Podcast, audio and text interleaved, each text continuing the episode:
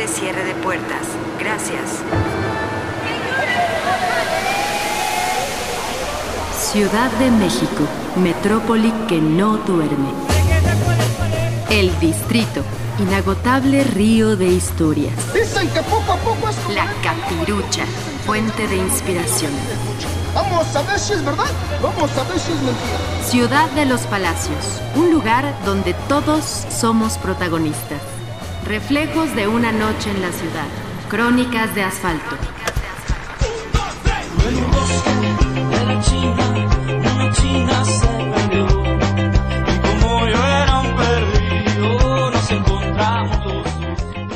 Crónica Café de Chinos, de José de la Colina, del libro México DF, Lecturas para Paseantes, antología de Rubén Gallo.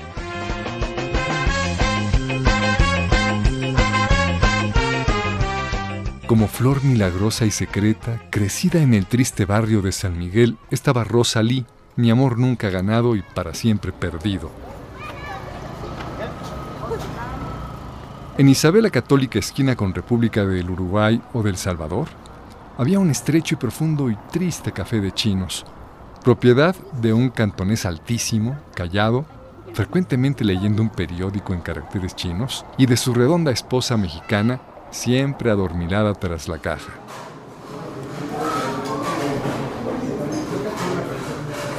La única que parecía realmente trabajar atendiendo a las mesas, sirviendo chop suey y cafés con leche y pan dulce, era la hija del matrimonio interracial.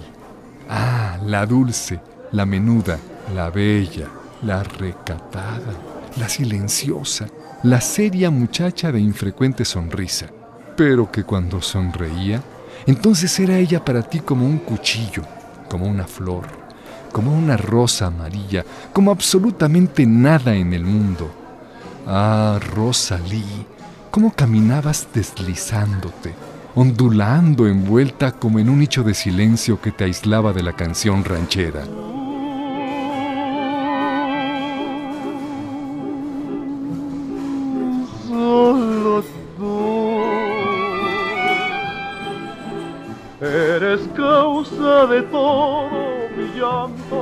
De mi desencanto y desesperación. O el bolero. La última noche que pasé contigo, quisiera olvidarla, pero no he podido. La última noche que pasé contigo, hoy quiero olvidarla por mi bien con los que la Victrola contaminaba el lugar con un sentimentalismo canalla. ¿Cómo llegabas hasta el separo en que estábamos sentados al comienzo de la noche? Arturo Pérez Orihuelas, Fernando Toba y yo, amigos desde el Colegio Madrid y desde el primer año prevocacional del Politécnico, y tú, con voz tenue, en la que estaban implícitos los líquidos diptongos de la lengua china, aunque tú seguramente no la hablabas, ¿Cómo preguntabas inclinando el pálido rostro ovalado y pomulado y de muy sesgados ojos hacia el joven que era yo y que se atarantaba de verte tan cerca de mis ojos y de mi deseo y tan lejos de mi vida? ¿Qué van a tomar los señores? Y en lugar de pedir un café con leche yo, estremecido de deseo y de momentáneo y loco amor, pedía un café de chinos para risa de mis amigos, que luego adoptaron por broma la frase. Estábamos tomando un café de chinos en un café de Iden. Y a lo mejor, al oír aquello, tú sonreías. Rosalí. Ah, tu leve y pura breve sonrisa que me mataba.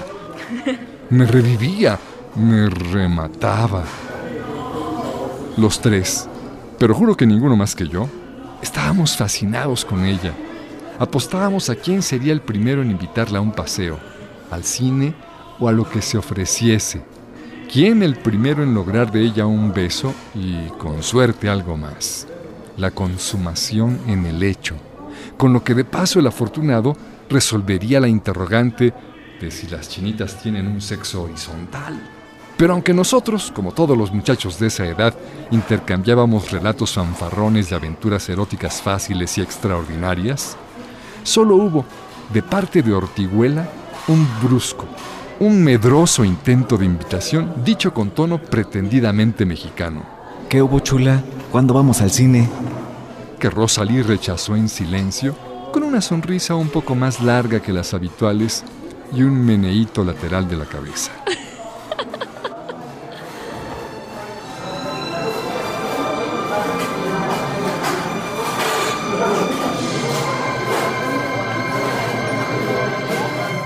Una tarde Rosalí ya no estaba en el cafetucho de los padres, ni en las siguientes tardes, ni nunca más. Y aun cuando todavía fuimos allí en espera de su reaparición, ya solo atendía a los clientes la redonda mamá, ahora un poco menos adormilada que de costumbre, mientras el chino había abdicado del silencio y tras el mostrador solía discutir con otros chinos.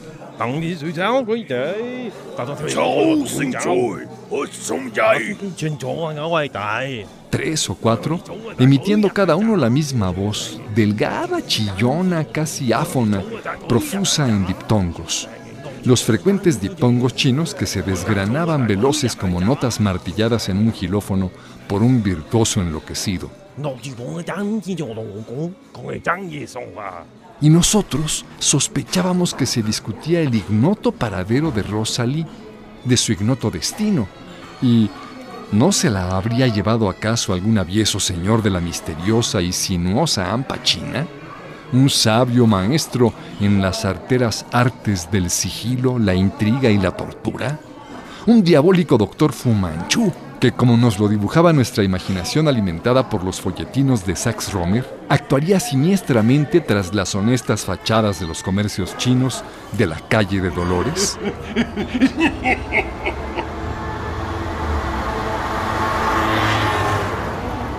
Unos meses, tal vez un año después, Ortiguela me dijo, Ya sé que es de Rosalí. No, hombre. Sí, ya la encontré. ¿A poco? ¿Dónde? A ver, adivina. No tengo idea. ¿Dónde? ¿Pero dónde piensas? No me jodas, no sé. En los cafés chinos de Dolores. No. Pues dime.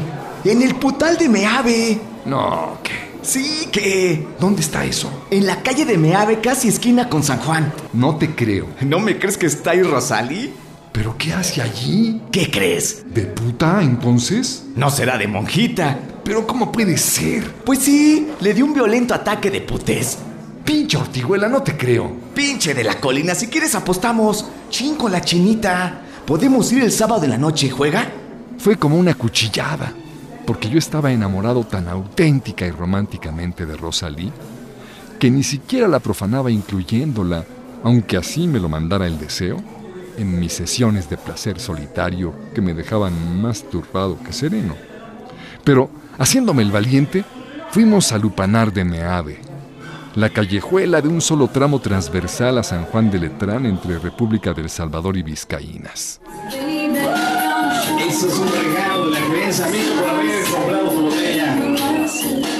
El prostíbulo era un amplio departamento convertido en un laberinto de cuartitos en torno a un saloncito central con media docena de mesas donde las pupilas se dedicaban a hacerse pagar el mayor número posible de copas.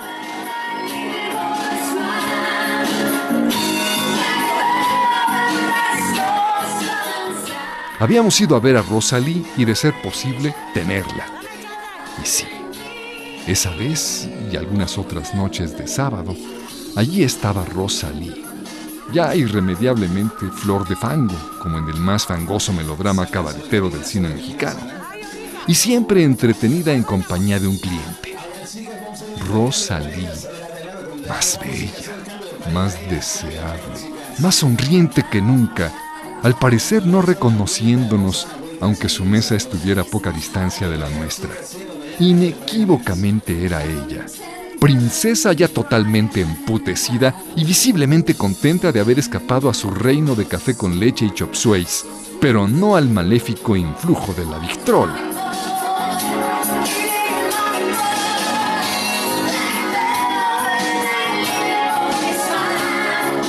Yo llegaría a solicitar los servicios de otras damas de Meave.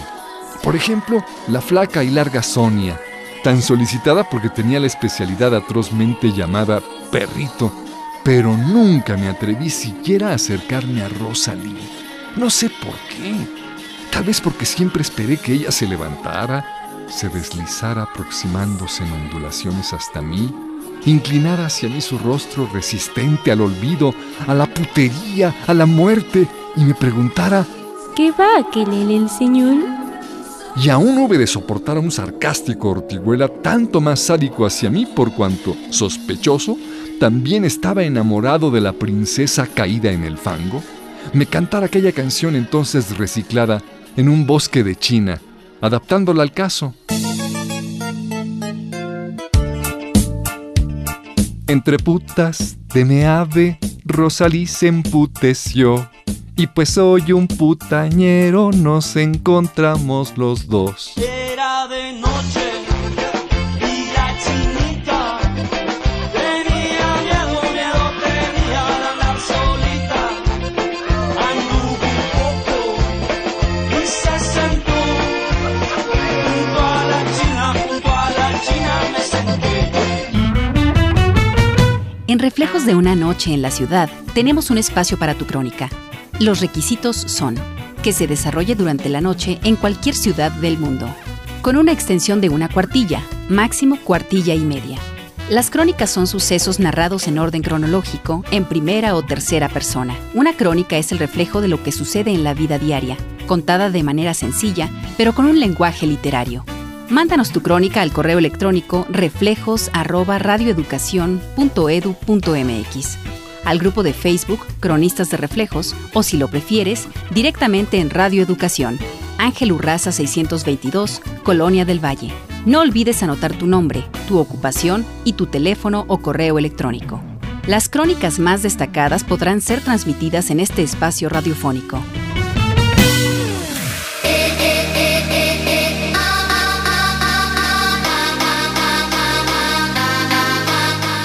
Crónica, Invencible, de Witsi Catalán, fugitivo de la ciudad.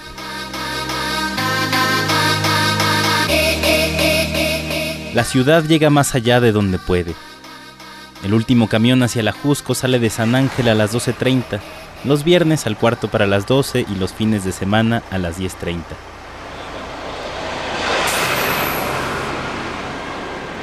El Ajusco, mi montaña, es una periferia más decente que las del norte de la ciudad.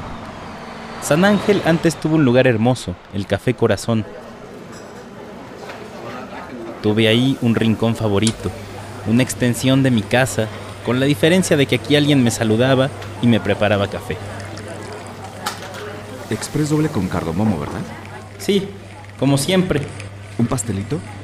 No, eso es solo cuando vengo acompañado. Un día la llevé a ella.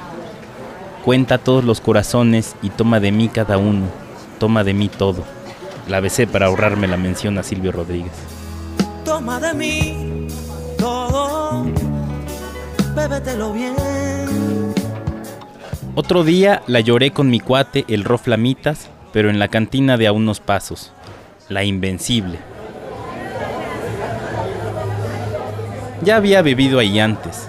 Fotos de las personalidades que han pasado permanecen en las paredes, meseros vestidos con su indumentaria blanquinegra tradicional, mesas muy correctas, suenan con el dominó y tienen un espacio debajo para las cubas, borrachos que después de la quinta copa hurgan en las nalgas de su acompañante, No se crea, compadre. Era nada más para ver si no le gusta. un mingitorio para hombres y un baño bien para mujeres. Una cancioncita, patrón.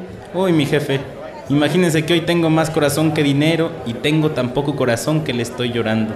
No se ocupe, joven. Esta va por nuestra cuenta. Y se arrancaron con Paloma Querida, de José Alfredo.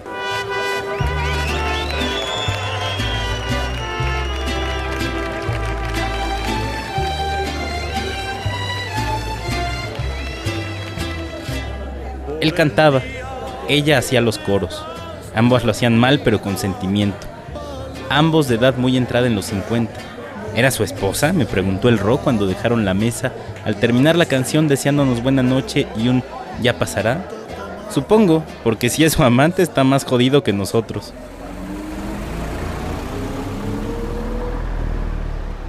Y efectivamente pasó. Los camiones de San Ángel a la Jusco en la madrugada se inventaron para recordar la vida y volver a apreciarla.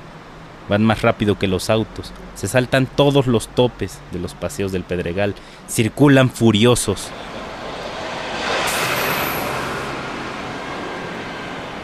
Aquí viajamos los trasnochados, cada quien por su razón. Aquí vienen los obreros, los empleados. Ahí supe que los cantantes de La Invencible eran mis vecinos. En este cerro, en un radio de 20 kilómetros, todos somos vecinos. Te le quedaste viendo. ¿Cómo me le voy a quedar viendo? Yo estaba nomás ofreciendo las canciones y ella iba además con el señor. ¿Y cómo fue que te llamaba y no contestabas? Cinco veces en la tarde. ¡Cinco! Y tú seguramente andabas ahí con esas viejas. Pero te voy a decir algo. No son más que unas putas. Te van a contagiar algo. Pero está bien. Allá tú si quieres que se te caiga pedazos. Todo el trayecto me fui escuchando su pelea de adolescentes de la tercera edad. Esa noche entendí por qué me habían invitado a una canción. También me quedé pensando en la ternura de los celos.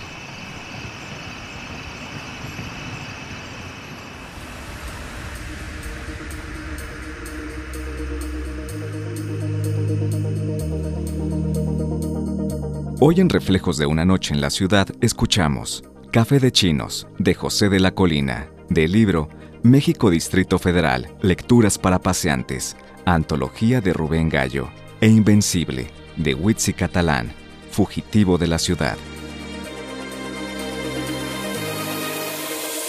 Participamos en este programa en las voces Eugenio Castillo, Witsi Catalán y Gabriel Ochoa.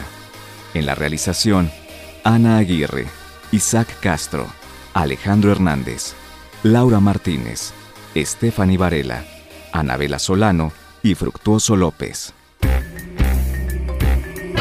Esto fue Reflejos de una noche en la ciudad. Narrativas únicas que muestran la maravilla de lo cotidiano. Crónicas de asfalto.